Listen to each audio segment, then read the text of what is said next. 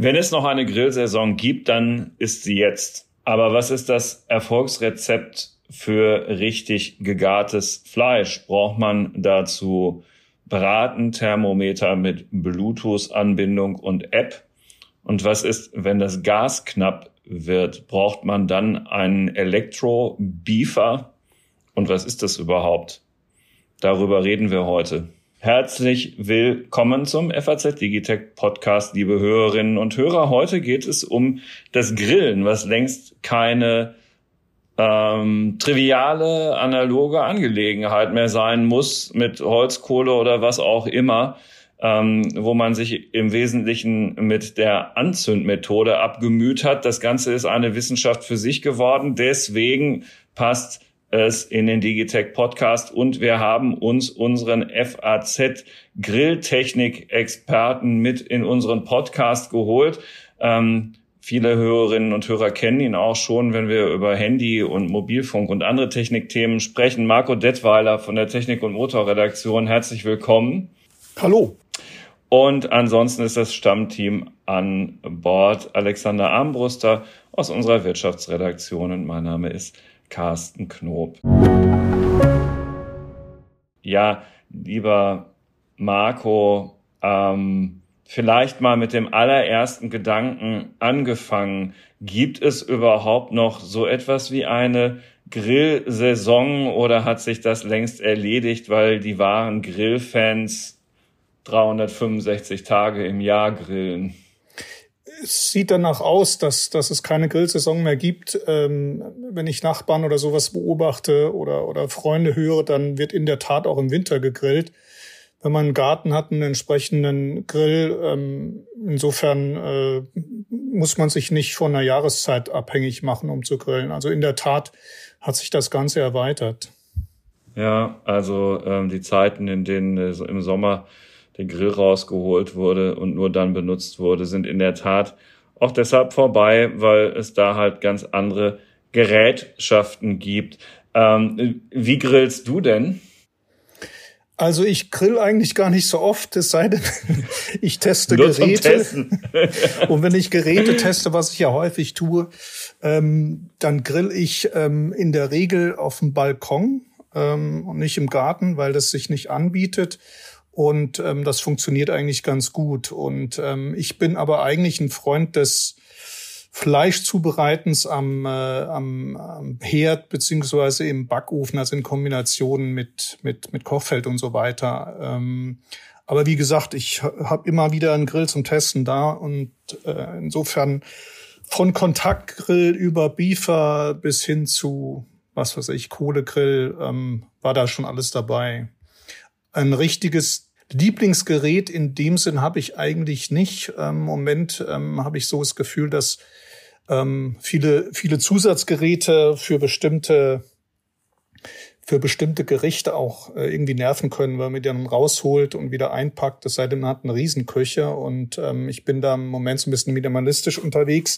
Aber dennoch, man kann natürlich bestimmte Aromen oder Geschmacksrichtungen äh, beim Flaschen natürlich auch nur mit dem mit dem Grill äh, rauskitzeln mhm. oder erzeugen. Ja, unsere, was ich gerade sagen wollte, unsere Stammhörer wissen natürlich, dass wir mit dir auch schon über diverse Küchengerätschaften gesprochen haben, zum Beispiel nach einer IFA in Berlin ähm, genau, und was die äh, Zahl der Küchengeräte äh, daheim angeht, haben wir auch schon vor geraumer Zeit so etwas wie einen stillschweigenden Kaufstopp erlassen, weil es einfach viel zu viel wird. Alex, wie grillt ihr daheim?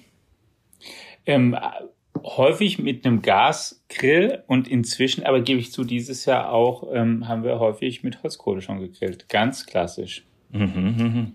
wir haben nämlich einen ähm, eigentlich ganz ordentlichen Schwenkgrill der genau praktisch ist für so anderthalb bis zwei Familien. Und den hatten wir lange gar nicht benutzt, weil wir lange dann, wir hatten uns dann auch mal einen Gasgrill gekauft und den die ganze Zeit eigentlich verwendet und jetzt, ähm, ja, die Gasflasche war leer und wir haben dann mhm. einfach mal einen Sack Kohle geholt wieder und den quasi rausgeholt, schon fast aus dem Schuppen und es hat gut funktioniert und das haben wir auch schon ein paar Mal wiederholt. Darf ich fragen, was ein Schwenkgrill ist? Ist das der im Saarland bekannte Schwenker?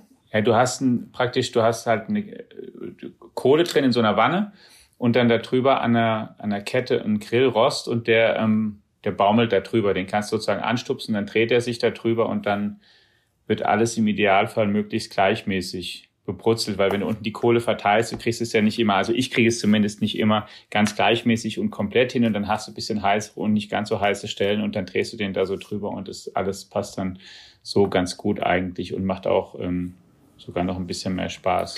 Da bin ich ja ein großer Gegner von, auch wenn ich ja. äh, häufig im Saarland bin und auch war und der sogenannte Schwenker da sehr beliebt ist. Ähm, sehe ich es nicht so ganz das Konzept des Schwenkers, ähm, weil das Fleisch in einer bestimmten Frequenz immer Kontakt kriegt mit der Hitze und dann wieder rausschwenkt und hin und zurück. Und mir ist noch nicht ganz klar gewesen, äh, was der Sinn dieser Methode ist. Ähm, das Einzige, was mir daran, ja, ich weiß, mir ist es auch nicht. Ja. Das Einzige, was mir daran gefällt, ist, dass im Saarland das Gerät genauso heißt wie das Fleisch. Also man kann im Saarland einen Schwenker kaufen und den auf den Schwenker legen. Das fand ich immer am charmantesten eigentlich. Ja.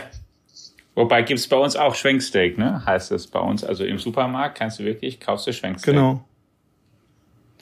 Und das ist auch schon sozusagen eine erste praktische Frage, die ich hätte als jemand, der wenig Geräte zusätzlich einsetzt. Was ich ja gut hinkriege, sind ähm, zum Beispiel Schwenksteaks, sind auch Bratwürste und sowas wie Sparrows. Was ich irgendwie auch nach mehrmaligen Versuchen nicht richtig gut hinkriege, sind, ähm, sind so Rindersteaks. Also nicht so hinkriegt, dass die wirklich von außen wirklich schön richtig angebraten sind auf dem Grill und innen aber eigentlich noch ein bisschen Medium sind. Das ist mit dem Schwenkgrill auch ein schwieriges Unterfangen. Ähm ja, das habe ich schon geahnt. Vielleicht geht's auch einfach gar nicht und ich bin gar nicht nur zu, zu dusselig. Also ich würde mal äh, ad hoc sagen, du müsstest den äh, Schwenkgrill erstmal zum Stillstand bringen, das Fleisch drauflegen, scharf anbraten von beiden Seiten und dann zu indirekter ja. Hitze übergehen. Das heißt, dann das Schwenken anfangen und dann könnte das klappen. Wobei, wenn du sagst, die anderen äh, Dinge geraten dir gut, ist natürlich die Frage, ob das auch wirklich gut ist. Ja, das ist gut, das kann auch sein, ja, dass das, sagen wir mal, das schmeckt mir dann. Das ist die Hauptsache eigentlich. Und, und den Kindern. Sehr gut. Und es, es gibt natürlich auch das Thema, dass du anderes Fleisch natürlich auch nicht medium machst. Ich meine, Schweinefleisch und Hähnchen und sowas, das, das grillst du halt durch. Da gibt's ja gar kein, ähm, sozusagen mehrere Stufen, in denen man das eigentlich dann machen kann, sondern das kann dir höchstens am Ende, wie soll ich sagen, einfach, ja gut, verbrennen im Extremfall, aber das ist natürlich Unsinn, sondern das kriegst du halt durch und. Das, das grundlegende Ziel ist ja immer bei den, bei den Rindersteaks, egal wo man sie macht, dass man eine schöne Kruste hat und im Innern, je nachdem, wie man drauf steht, Eben. Rare, Medium oder Well Done hat. Aber an der Kruste führt kein Weg dran genau. vorbei. Und da muss man sich halt überlegen, wie man das am besten macht. Du hast schon mal geschrieben, Fleisch habe gar keine Poren, das sei ein Märchen. Genau. Mhm, ja. Weil die Haut hat Poren, aber mhm. ähm, Fleisch besteht aus Muskelfasern. Aber ähm, selbst bei Metzgern äh, äh, auf dem Markt, äh, in dem Fall Konstabler Wache in Frankfurt, hört man das immer wieder, aber es ist einfach Unsinn. Ähm, es schließt sich auch nichts, wenn man äh, Fleisch scharf anbrät. Ähm, es ist auch nicht das Ziel. Es ist auch nicht so, dass man das versiegeln könnte, damit kein Saft austritt. Äh, auch das funktioniert nicht. Aber ein gutes Fleisch fängt eh nicht an zu tropfen, wenn man das brät. Insofern hängt viel von der Fleischqualität ab. Es hängt sowieso erstmal so ziemlich fast alles von der Fleischqualität ab. Das ist jetzt alles das so überhaupt gar nicht digital, aber wenn man schon mal mit einem schlechten Stück Fleisch anfängt, reißt es ja auch der 2000 Euro Grill nicht raus. Nee, aber wir können vom, von der guten Fleischqualität zum digitalen übergehen. Äh, mein, mein, äh, das Werkzeug, das eigentlich nirgends fehlen sollte und was am wichtigsten ist meines Erachtens, ist der Brat, das Bratenthermometer. So warum und welches? Sag mal. Also das Bratenthermometer hat eine einfache Funktion. Es misst die Kerntemperatur des Fleisches. Und die Kerntemperatur des Fleisches ähm, ist abhängig von der Dicke des Fleisches und von der Außentemperatur, also von der Temperatur im Grill, im Backofen oder wo auch immer. Da es aber keine mathematische Formel gibt, muss man die einfach überprüfen und aufgrund von Tabellen, die man überall findet, weiß man, dass das Fleisch bei 58 Grad Rind oder sowas gut Medium ist. Und wenn man auf 60 erhöht, 63, dass es dann well done ist und so weiter. Das heißt, es ist eigentlich die einzige Methode zu wissen, wann ein Fleisch so ist, wie es sein soll. Es gibt aber sehr gute Köche, die können es aufgrund des Andrückens überprüfen. Also die drücken sozusagen mit dem, mit dem Finger, mit dem Daumen auf das Fleisch und können dann sagen, das ist gut. Aber davon, glaube ich, von Erfahrung sind die meisten noch weit entfernt. Und deswegen bietet sich das Bratentempo an. Und das gibt's natürlich auch digital. Zum Beispiel in Verbindung mit einer App. Das heißt, das wird äh, mit Bluetooth gekoppelt. Und über eine App stellt man die Temperatur ein, die man haben will, die Kerntemperatur. Und dann gibt's einen Alert und fünf Minuten vorher sagt dann das Fleisch, äh, das, das, äh, die App, äh, bald ist es fertig und so weiter und berechnet dann auch, wann es fertig sein wird, was ganz praktisch ist. Also das sowas habe ich auch meistens auch. Das, das, äh, ja. das heißt irgendwie iGrill. Ähm, und ich muss zu meiner Schande bekennen, ich habe äh, das installiert, weil ich Technik immer irgendwie geil finde und ich habe es noch nicht einmal ausprobiert. Ähm, das hältst du also für einen Fehler. Wenn man es schon hat, sollte man es dann doch bitte auch nutzen. Das Problem bei dem digitalen Bratenthermometer ist, so geht's mir auch, man muss das Smartphone mit in die Küche genau. schleppen und dann muss man es koppeln und dann geht man in die App und dann sagt die App noch, melde dich an. Ähm, das hat bei mir auch schon dazu geführt, dass ich dachte, jetzt mache ich es einfach auf, auf sozusagen auf äh, mit, mit, mit Fühlen oder mit, mit Erraten, was auch immer. Da sind natürlich diese, ähm, diese Bratenthermometer, ähm, die so ein, so, ein, so ein Display quasi haben, das anzeigen besser. Aber wenn man sich dran gewöhnt hat, ist dieses Digital schon ganz, ganz praktisch. Ähm, auch weil es keine Verbindung gibt zwischen, zwischen dem Thermometer ähm, und dem Smartphone oder dem Messgerät. Mhm. Ähm, und, aber es ist in der Tat so, es ist so ein bisschen umständlich. Und ähm, bei bestimmten Fleischarten, glaube ich, kommt man auch mit der Erfahrung hin, dass man, dass man so ein Steak auch so hinkriegt, äh, ohne die Kerntemperatur zu messen. Aber ein Braten oder sowas ähm, oder ein größeres Stück Fleisch würde ich nie ohne Kerntemperaturmessung machen.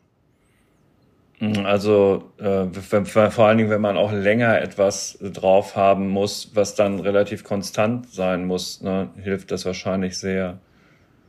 Genau. Mhm. Die zweite digitale Gerätschaft für die Kerntemperatur. Vielleicht warte mal, um wir bei der Nummer zu bleiben und ich komme nochmal zu meinem Rindersteak auf dem Holzkohlegrill zurück. Also ich lege das drauf und ähm, brate es scharf an und dann würde ich das Thermometer nehmen und dran messen und dann sagt mir das, wann ich es dann genau runter tun kann. Du kannst es auch. Okay ist. Und dann kann das Fleischstück auch genau. Du kannst es auch gleich am Anfang schon beim, beim letztlich beim Anbraten reinstecken. Ähm, aber irgendwann quasi, okay. wenn du denkst, es könnte durch sein, spätestens dann. Und dann musst du dir vorher überlegen, welche mhm. Gradzahl die ist, die du magst. Und dann hörst du einfach auf. Also es ist immer die Kombination von von Anbraten und indirekter Hitze. Also dass das, das Fleisch sich sozusagen langsam, äh, langsam gart. Es gibt auch die umgekehrte Methode, zum Beispiel mit Niedrigtemperaturgaren. Du kannst dein Fleisch in den Backofen legen, stellst den auf 50, 55 Grad, lässt es dann je nachdem zwei, drei Stunden drin und brätst es dann nochmal an weil dieses Anbraten, dieses äh, scharfe Anbraten äh, hat auch nur ein Ziel, das ist, um die Maillard-Reaktion auszulösen. Das heißt, diese Kruste zu erzeugen, die bestimmte Aromen hat, die das Fleisch vorher nicht hatte. Also da verbinden sich dann. Ja, und es ist sozusagen, okay, achso, achso, das ist sozusagen quasi egal, ob ich das vorher oder danach mache. Genau, also, also das, äh, der Vorteil ist, wenn man es am Ende macht, mhm. dass dein Fleisch dann äh, quasi schon hohe Temperatur hat, weil das ja dann mit höherer Temperatur nochmal anbrätst. Ähm, aber es gehen beide Richtungen. Ähm, und der Vorteil ist auch, dass du ähm, zum Beispiel in einer Pfanne oder sowas nochmal dein äh, Fleisch so ein bisschen mit Butter und vielleicht grünen Pfeffer oder sowas immer so ein bisschen übergießen kannst, dass es so ein bisschen, äh, so ein bisschen ähm, ähm, ja feucht wird oder so ein bisschen, ähm, dann schmeckt's auch noch mal besser. Und ähm, für diesen Vorgang zum Beispiel bietet sich das ähm, sous garen an. Also das Vakuumieren des Fleisches in, äh, in einer Plastiktüte. Dann kommt das in äh, Wasser, das dann die entsprechende Gradzahl hat, also 58 Grad. Dann ist es letztlich egal, wie lang es da drin ist, weil es kann nichts kaputt gehen.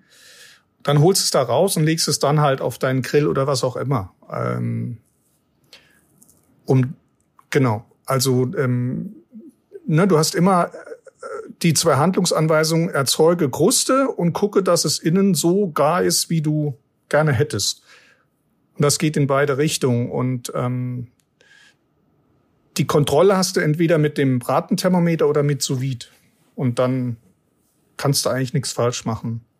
Und mein Tipp wäre auch, das mache ich selbst oder vergesse ich ab und zu, dass man wirklich das Fleisch nochmal in Butter schwenkt. Ähm, das, das Wann mache ich das? Bitte? Auch nochmal ganz am Ende. Das mache ich auch nochmal ganz, ganz am Ende. Ende. Also wenn der, wenn der, okay, das ist ja. fertig, dann, dann schmeißt du ein großes Stück Butter in die Pfanne und gehst mit dem Löffel so drüber. Mhm. Und dann kriegt das nochmal so eine schöne Saftigkeit. Irgendein Thermometer, das du jetzt empfehlen würdest, mechanisch gibt's ja auch, ähm, digital. Ja, es gibt sehr genau. günstige, genau, von, von äh, Rössle oder sowas. Ähm, und es gibt dieses digitale, wo ich leider gerade nicht sagen kann, wie es heißt. Also ähm, getestet hast du eins von Mieter seinerzeit. Dann ja, wird es ja. wahrscheinlich sein. Also, genau, ähm, aber das sind genau. dann schon so 90 ähm, Euro, die da man da aufruft. Das ist schon ein Unterschied zu 25. Ja, ja. ja. Naja. Also das Wichtige ist, ähm, dass es halt richtig hm. misst. Das ist natürlich schwer zu beurteilen.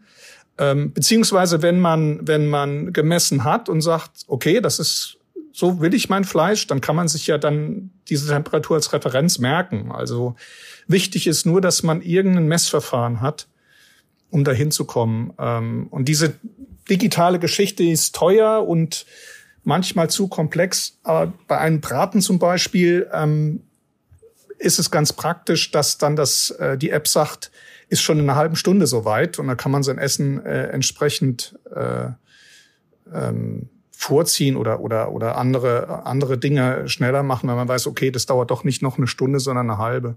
Und genau. das können die anderen. Und dieses Vakuumieren, nicht. das du erwähnt hast, das kann man wahrscheinlich beim guten Metzger machen, machen lassen, aber es gibt dafür auch Geräte, ähm, wohl auch relativ günstige Einsteigergeräte. Da gibt, hattest du mal von einem von Caso geschrieben. Das scheint so eine Firma zu sein, die sowas macht, ne?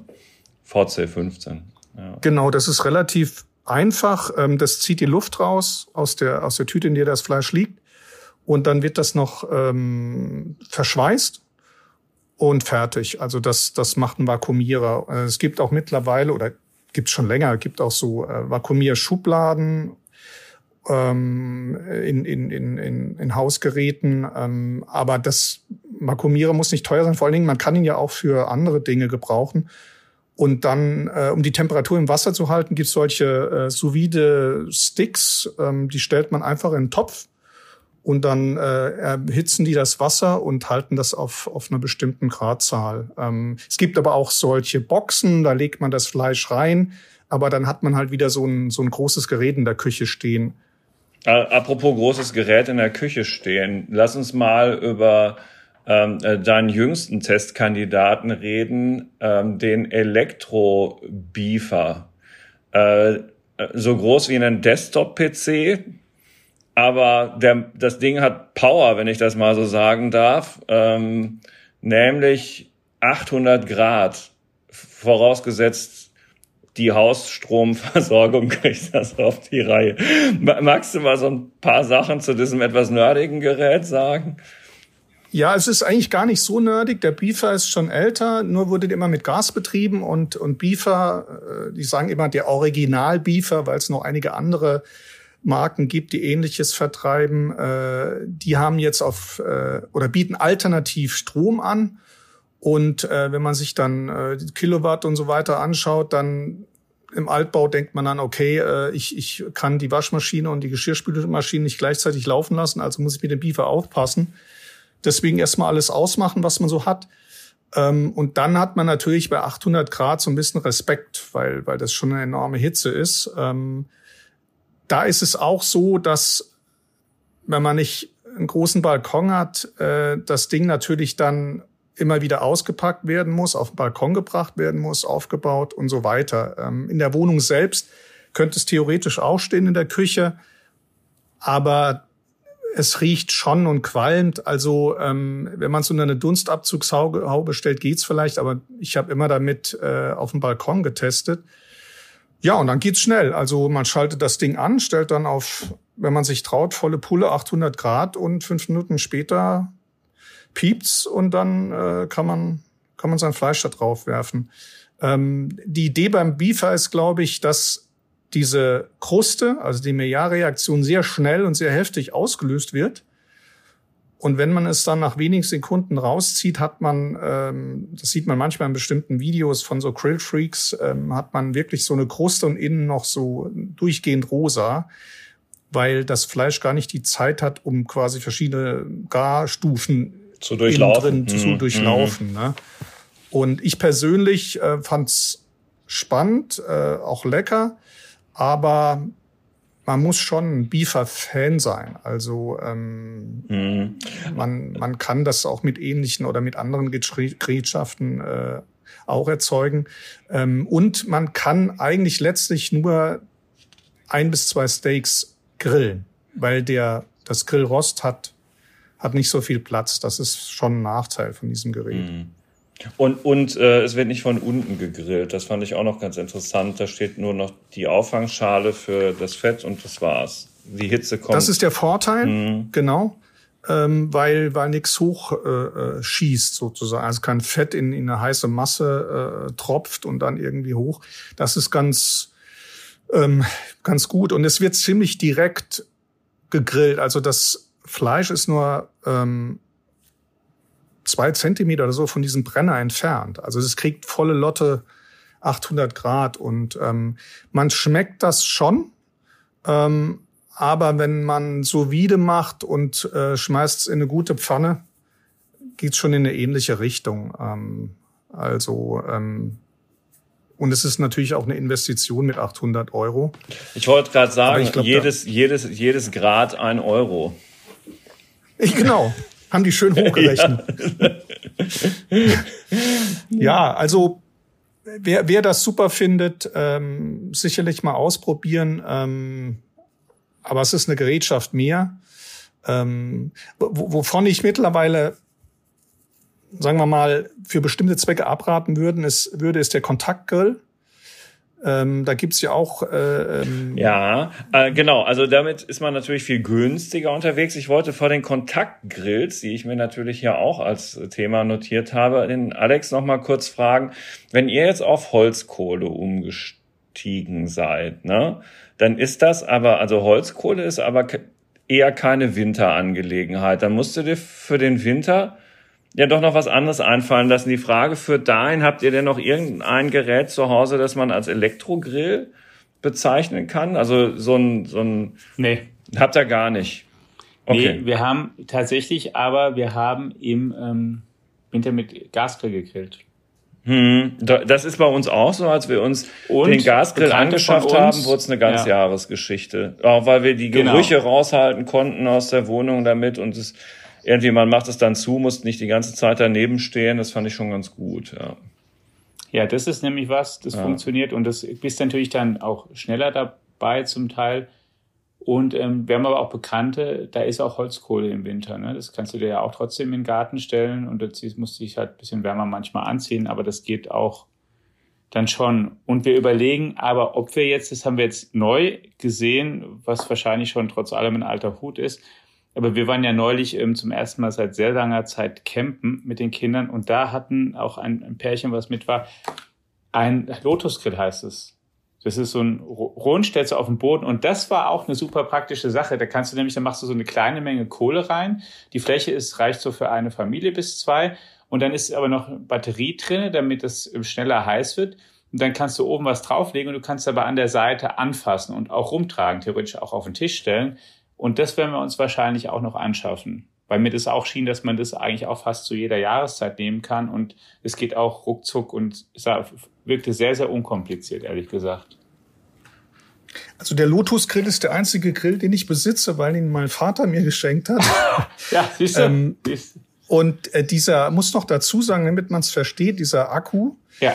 Äh, betreibt so einen kleinen, so eine Art Ventilator. Und der Ventilator, der heizt die äh, Holzkohle äh, am Anfang an, sodass die schneller heiß ist. Und das war nämlich das wirklich der Effekt, genau, das haben wir da auch dann nämlich gelernt. Du machst wirklich bisschen da rein und du hast dieses ganze Thema, dass du da länger mit ähm, warten musstest. Und das war für uns war das super praktisch. Wir waren nämlich tatsächlich ähm, auf der, wir waren auf der Lahn ähm, Kanu fahren und kamen dann zurück und dann irgendwann hatten die Kinder auch Hunger und du hast wirklich gar nicht schnell Anlaufzeit gebraucht, sondern einfach, du hast dieses Ding relativ schnell, haben die angemacht und dann lagen praktisch zehn Minuten später die Würstchen drauf und dann, die sind ja auch zum Beispiel schnell zum Teil dann auch fertig und also das war sehr praktisch.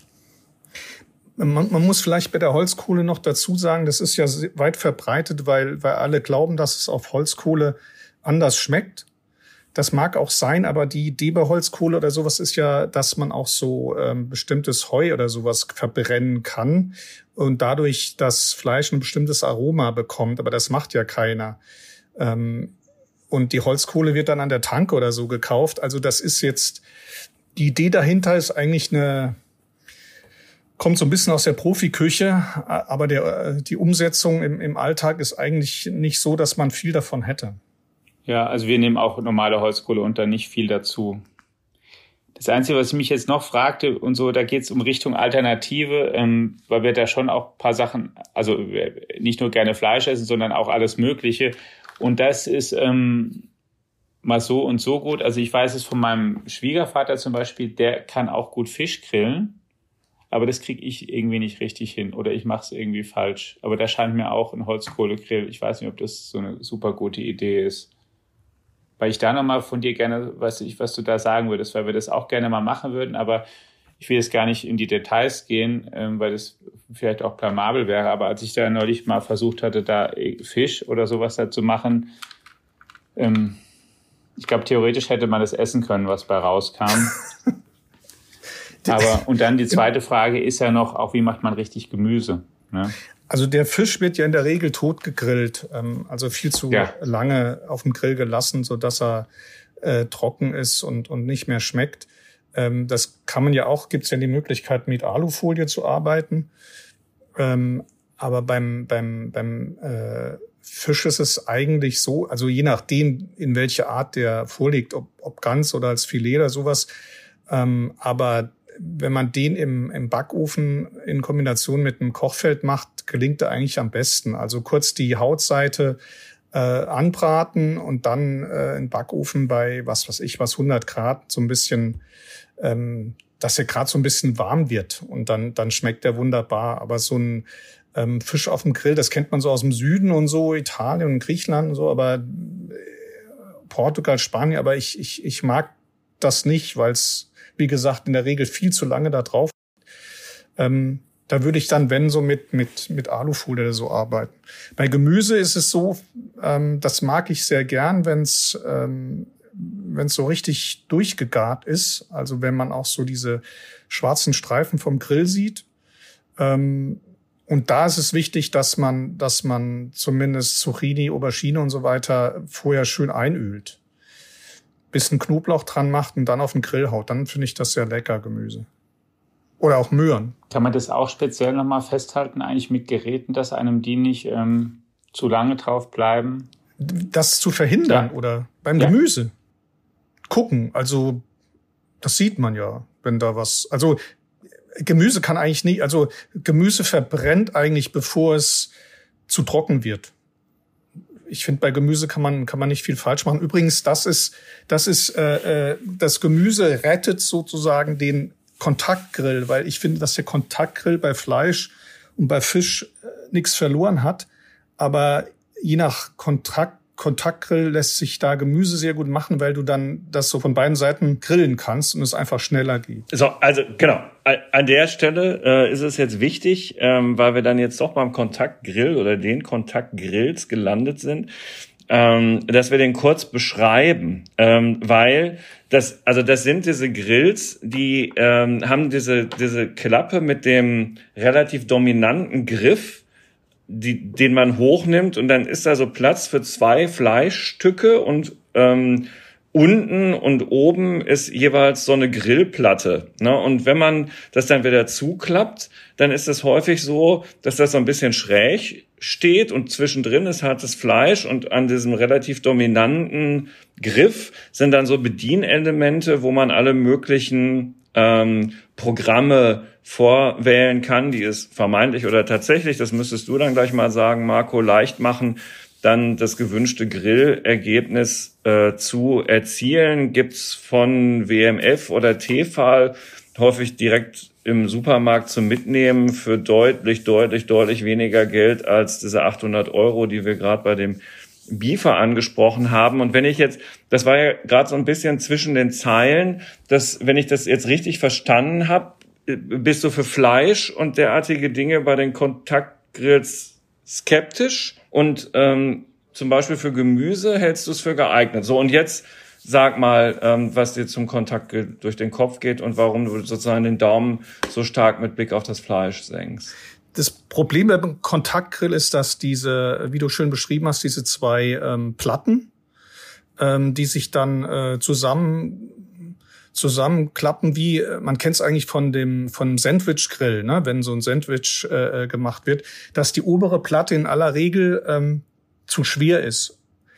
Das heißt, wenn ich ein Fleisch oder ein Fisch drauflege, dann drückt die obere Platte auf Fleisch oder Fisch und quetscht das so ein bisschen. Und das tut dem Fleisch und Fisch überhaupt nicht gut. Beim Gemüse macht es gar nichts. Also wenn du so eine so eine Zucchini-Scheibe, eine Möhre oder oder ähm, oder Aubergine hast, dann ähm, dann läuft da nichts aus oder so. Also dann tut es dem dem Gemüse eher gut. Und das ist der Grund, warum ich das nicht mag. Und das andere ist ähm, die Programme, die im Griff hinterlegt sind. Äh, man wählt die Fleischart aus und sagt, ob man Medium Rare oder Well Done haben will die Programme sind, ähm, auch wenn das technisch ganz pfiffig gemacht ist mit so einem Sensor und der rechnet dann irgendwie um, wie lange es braucht. Naja, wie soll ich sagen, die sind, denen kann man nicht so vertrauen. Also auch da gilt eigentlich selbst gucken und auch da müsste man sagen, äh, Kerntemperaturmessung. Und wenn ich eine Kerntemperaturmessung im Kontaktgrill mache, dann dann sollte ich irgendwie aufgeben. Also das ist, das wird dann zu zu absurd irgendwie. Und beim beim Gemüse habe ich ja nicht diese, diese, brauche ich ja nicht diese exakte Kerntemperatur. Deswegen würde ich einen Kontaktgrill, wenn, für Gemüse nehmen. Der hatte allerdings den Nachteil, wenn man eine Zucchini-Scheibe schön einölt, bisschen Knoblauch drauf und legt die drauf, passiert, das hast du auch beschrieben, weil der schräg steht, dass die so ein bisschen nach unten rutscht. Auch nicht ganz einfach. Also der Kontaktgrill ist so, ist so ein Gerät, was, was irgendwie vielleicht weit verbreitet ist, aber ähm, je länger man ihn benutzt, umso, umso weniger holt man ihn dann raus. Hm. Schade, na, ist eigentlich eine, so erstmal theoretisch klingt es ideal. Ja, du äh, könntest im Konjunktiv die Sicherheit haben, dass es so wird, wie es sein soll, muss nicht so wahnsinnig viel können, nimmt nicht so unglaublich viel Platz weg. Ähm, aber wenn das Ergebnis nichts taugt, dann kann man halt einfach das Ding auch im Supermarktregal stehen lassen. Genau. Und es gibt, äh, man sollte eine Gerätschaft nicht unterschätzen, das ist der Backofen. Auch ha, Backofen. Du bist ja sowieso ein Freund guter Backöfen. Genau. Ja. Und ein guter Backofen hat halt auch einen guten Grill oder eine gute Grillfunktion. Äh, man kann mit dem Backofen, äh, wenn er sich exakt einstellen lässt, gut Niedrigtemperatur machen und so weiter. Also man kann viele Dinge erreichen mit dem Backofen ähm, die man mit, mit diesen ganzen anderen Gerätschaften auch macht, wie zum Beispiel Gemüsegrillen oder sowas. Und ähm, vielleicht sollte man sich erstmal seinen Backofen gut angucken und, und ausreizen, bevor man, äh, bevor man anderes kauft. Ähm, sondern hat man so. Da gibt es Dialog-Gara mit elektromagnetischen Wellen.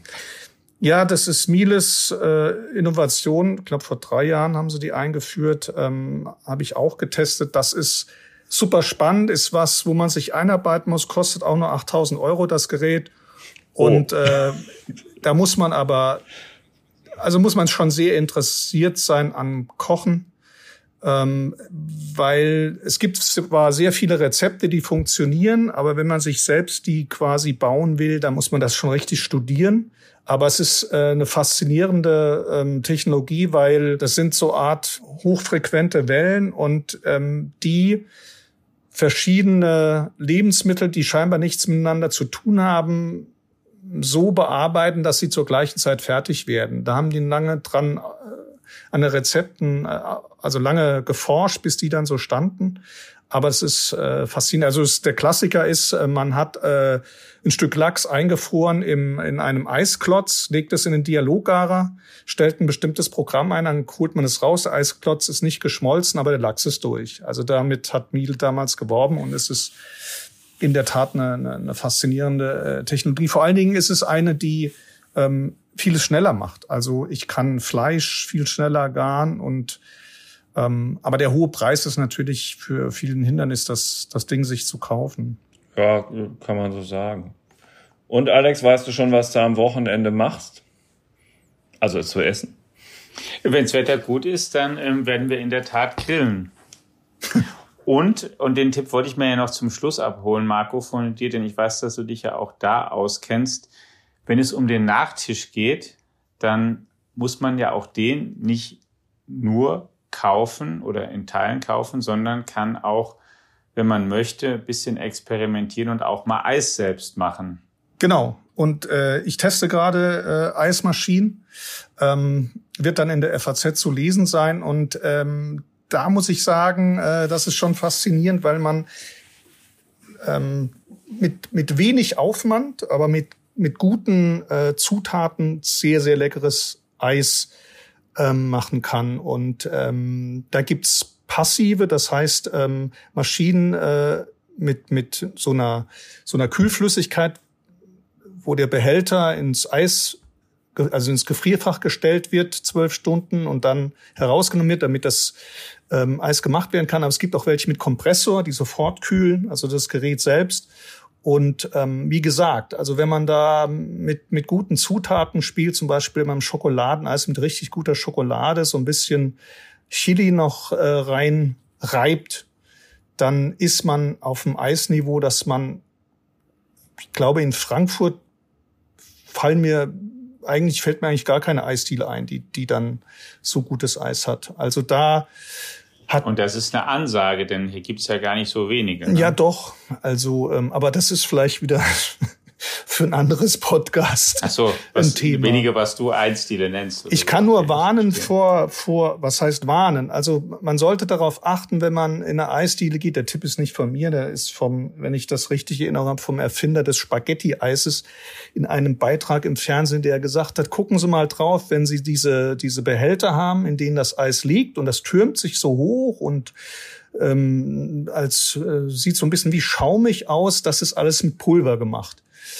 Und ich habe jetzt auch hier äh, mal ein Eis mit so einem Pulver gemacht. Das ist in der Tat, ähm, sagen wir mal, ist nicht ungesund, aber ist so ein bisschen, äh, bisschen gefaked wie, wie in anderen Bereichen auch. Äh, also bei Eisdielen darauf achten, dass die, dass die Behälter so aussehen wie früher, also so flach und das Eis dann äh, sozusagen fest aussieht und nicht so nicht so fluffig. Also weil da hat äh, die Chemie so ein bisschen äh, oder nicht die Chemie, aber da da wurde nicht nur mit Milch, Sahne, Eier, Zucker und und entsprechenden äh, Früchten gearbeitet. Da waren Lebensmitteltechniker am Werk. Genau. Sagen wir jetzt einfach mal ganz neutral. Also nichts Schlimmes, genau. ist nicht ja. ungesund, ja. aber das wäre ja auch äh, bei fast allem, was wir fertig kaufen, sind Lebensmitteltechniker am Werk gewesen. Das ist halt so. Ja. Muss man dann halt sich überlegen. Man kann ja. aber auch ähm, mit Lebensmitteltechnik im weitesten Sinne vieles, wie wir heute gelernt haben, selbst machen und gut hinkriegen. Hast du recht, Alex. Haben wir bestimmt beide einige Verbesserungstipps hier mitbekommen und vielleicht ja auch der eine oder andere Hörer, wenn er sich an den oder sie sich an den Grill stellt, an Wochenende oder an den Tagen, die in diesem Jahr hoffentlich doch noch etwas längeren Sommer folgen. Äh, wobei, ach, ich will jetzt nicht die Wetterdiskussion anfangen. Ja. Markus, vielen Dank. Markus? Marco, Gottes Willen, das Wetter, die Hitze. Marco, viel, viel, vielen Dank für deine Zeit. Ähm, äh, das war wirklich spannend und ähm, äh, ich muss mal, also wir haben auch noch so einen Kontaktgrill irgendwo im Schrank stehen. Ähm, das ist, du hast den Nagel auf den Kopf getroffen, das Ding verstaubt da. Das können wir eigentlich auch wegtun. Ähm, oder verschenken. Sei es drum. An Leute, die man mag oder die man nicht mag. Also, an Gemüse, an, We an Vegetarier. Die an den Gemüsehändler. Gemüse äh, ja, gut, okay.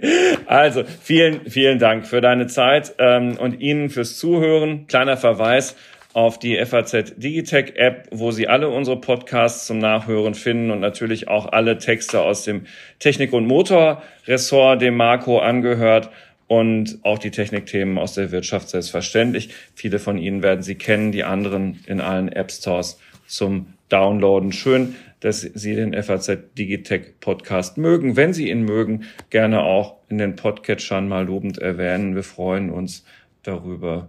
Bis zum nächsten Mal. Tschüss. Ciao. Tschüss.